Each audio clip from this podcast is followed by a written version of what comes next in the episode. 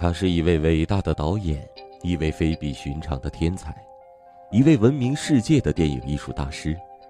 他富于幽默，擅长制造悬念的拍摄手法，不仅风靡世界影坛，更被众多后辈导演争相模仿。他不仅留下了许多的传世之作，还成为悬疑惊悚片的代名词。他就是悬疑惊悚电影的始祖，阿尔弗雷德·希区柯克。我是主播方先生，故事马上开始。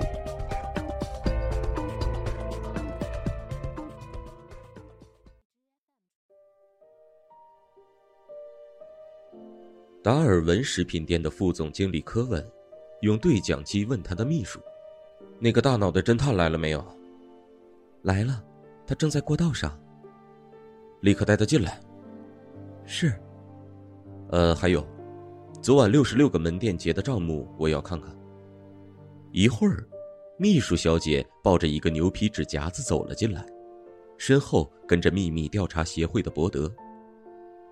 伯德的样子真不像一位私人侦探，他又矮又胖，挺着肚皮，和蔼的神色只有在中世纪绘画中的神父脸上才可以看到。柯文直截了当的进入了话题。伯德先生，我们似乎找不出什么眉目。自从你和你的人员着手调查这件事以来，已经七个星期了，到目前还没有明显的结果。我亲爱的先生。伯德的嗓音低沉而和蔼。你认为还不明显的事情，也许对我们早就明显了。别来这套，伯德先生。总经理和董事会都不吃这套，他们现在都认为六十六家门店正在被有计划的每个星期劫走好几千元，而你和你的手下却找不到线索。从表面上看是这样，伯德先生说。但我们的确检查过。我们的信誉可以保证。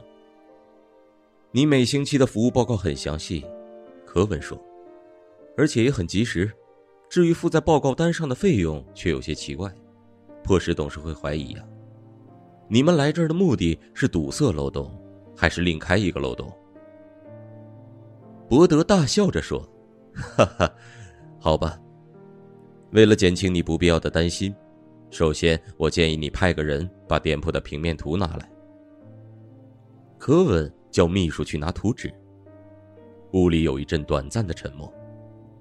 伯德找到一把舒服的椅子坐下，柯文拿出一支长雪茄，默默的递给了伯德。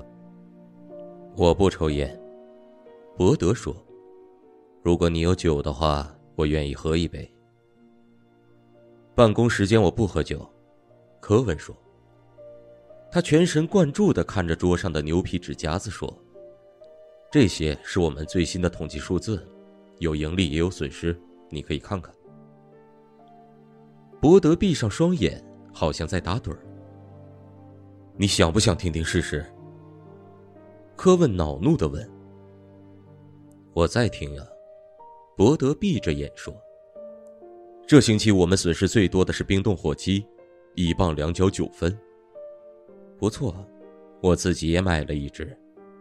伯德颇感满意的说：“太好了，总之我们运了一千五百只火鸡到六十六家门店，零售价估计应该是六千五百二十五元。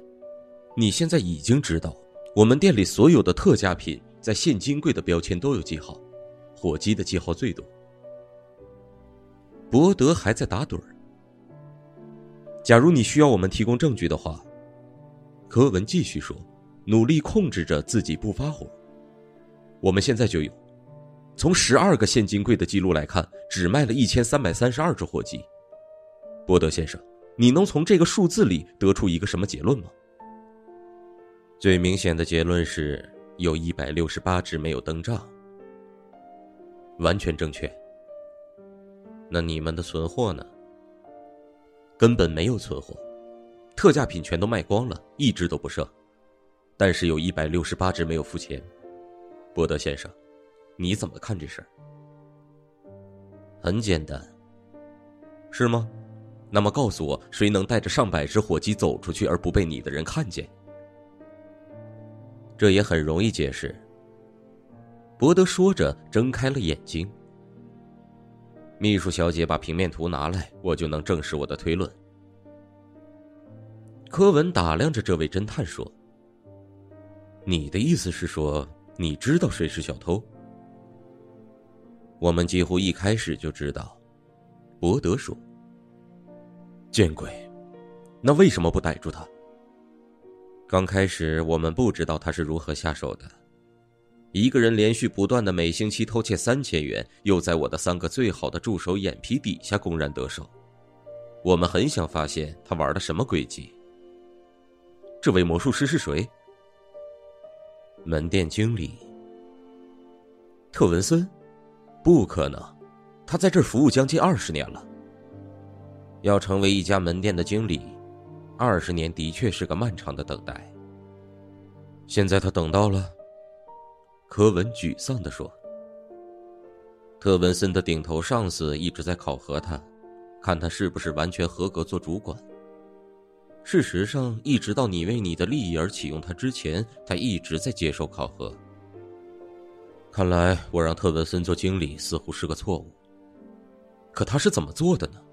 创立一家新店，一开始就偷窃，他该知道他会被怀疑和监视的。”他的方式给他信心，他只想要足够的时间来积累一点资金，以便开创自己的事业。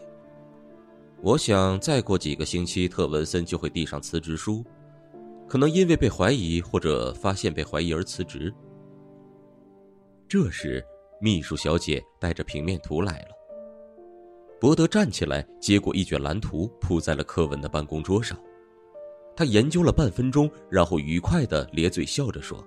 好聪明，最简单也最聪明。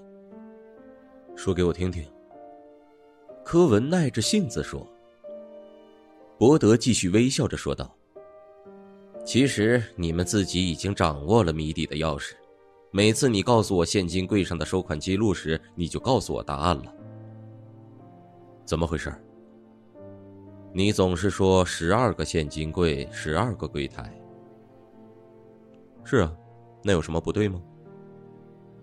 从平面图上看是没什么，我看见有十二个现金柜和十二个柜台，但是昨天上午当我拿着动火机站在主妇行列中排队付款时，我无聊的数了数柜台的数目，结果总共是十三个。我立刻就明白了漏洞在哪里，在这六十六家门店开业前都已经部署好了，特文森设立了自己的现金柜。和柜台。